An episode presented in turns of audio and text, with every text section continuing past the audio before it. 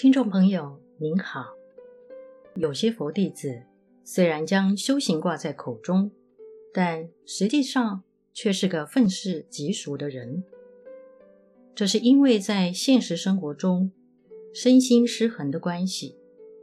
这样的人应当用因缘的智慧，走出内在的障碍，才能从佛法中得到现世的利益，成为一个健全的人。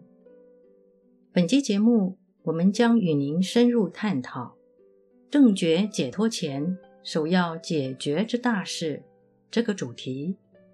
欢迎收听。有些佛弟子在生活中抱持着忍辱、随缘、放下的处事态度，经过长久压抑后，而又不知警觉，表面看来是善于隐忍，实际上却是爱抱怨、好批判，像个愤世嫉俗的人。为什么会发生这样的人生困境呢？现在就以这类学佛人为例子，点出修行人格养成中最重要的一环，那就是要正视个人在现实生活中身心失衡的问题。有人说，不怕与骄傲者相处，只担心遇到自卑的人，因为自卑者缺乏自信，敏感多疑，猜忌。又加上思虑过于负面的缘故吧。由于这类人没有安全感，对现实人生所发生的事，多半耐受度极差，稍有风吹草动，就好像面临千军万马般，不但情绪起伏大，不易相处，还常用负面思考，不成比例地往最坏处做回应。因为这样，才衍生出许多不必要的问题。其实，自卑者多半属于没有安全感的人，大多会表现出过度的固执，不但坚持自己的想法，更不喜欢别人提出反对的意见，而且还会合理化的自我辩解，即使个人犯错了，也是错的有道理。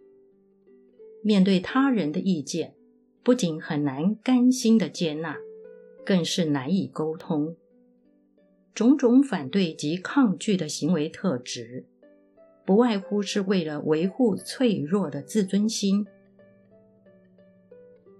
人生本来就有很多难处，任何人在团体中都会受到两极化的评价，这是原生法的必然。假使一个人经不起负面的意见，难以面对不同的看法，且心生反感；而当得到些微赞许，又容易得意忘形，对于不好不坏的观点，却又会觉得索然无味。平心而论，这种人的确难以适应群体的生活。环顾世间，一切为原生。不用过于在乎世人的评价，正常人面对掌声，自然感觉受用；偶尔受到些许不被认同的嘘声，也应当知道人各有所见，才能平时看待，处之泰然。若是过度抓紧自己，必然会带来痛苦的。说实在的，对于这种情况，打坐是一点帮助也没有，明明心中是有处理不来的千般烦恼，却执意以为只要认真禅坐，有朝一日开悟之后就都一切解决，那才是一种错误的认知。放眼望去，世间众生百态，都是从自我的身口意而起。一个人由我见出发，就看他如何看待自己，这将会影响到他为人的倾向，以及究竟是往哪一类型去发展。自卑者常因深感人生苦闷，而寄情于宗教、慈善布施与哲学领域的研究，或是趋向艺术境界的追求。由于缺乏自信，倍感压力，容易感觉到痛苦，从而将现实的苦闷转化成理想的追求，并且表现在艺术、哲学与宗教上。这种身心品质，即使相当投入，想要成为觉悟者，终究还是有段距离。依此看来，不论是属于上述哪一种人，必然很清楚，一般人寻求宗教、艺术或哲思，大多是为了求取寄托。假使发现自己过于热衷，应当醒思，这多少与缺乏自信有关。诸位朋友，请认真看待这件事，好好的面对处理。那么，即使今生还不能到达解脱，人生也会因此而有一番新景象。大家可以试试，抓紧拳头再摊开，就会发现手掌中什么也没有。如果过度在乎自己，拼命想保有，握得太紧的手必会痛。在一起生活的人也会觉得很苦。那么我们得到了什么呢？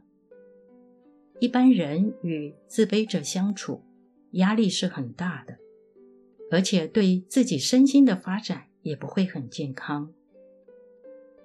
若是想学习慈悲，就要先认真改变自己，这样就能改善与人的关系，不但让身边的人活得好一些，自己也可以喘一口气。一个人如果好相处，不让别人感到难受，不需要讨好别人，朋友自然会多起来，生命也会更加的丰富。反之，若是身旁一片荒凉，就要对自己的生活态度有所警觉。这一切都有赖自己去体悟喽。世间所谓的学识，并非是每天生活的必须，而人品却是时刻都在呈现。人与人之间，是是非非都是根源于此。许多人的困扰也在于此。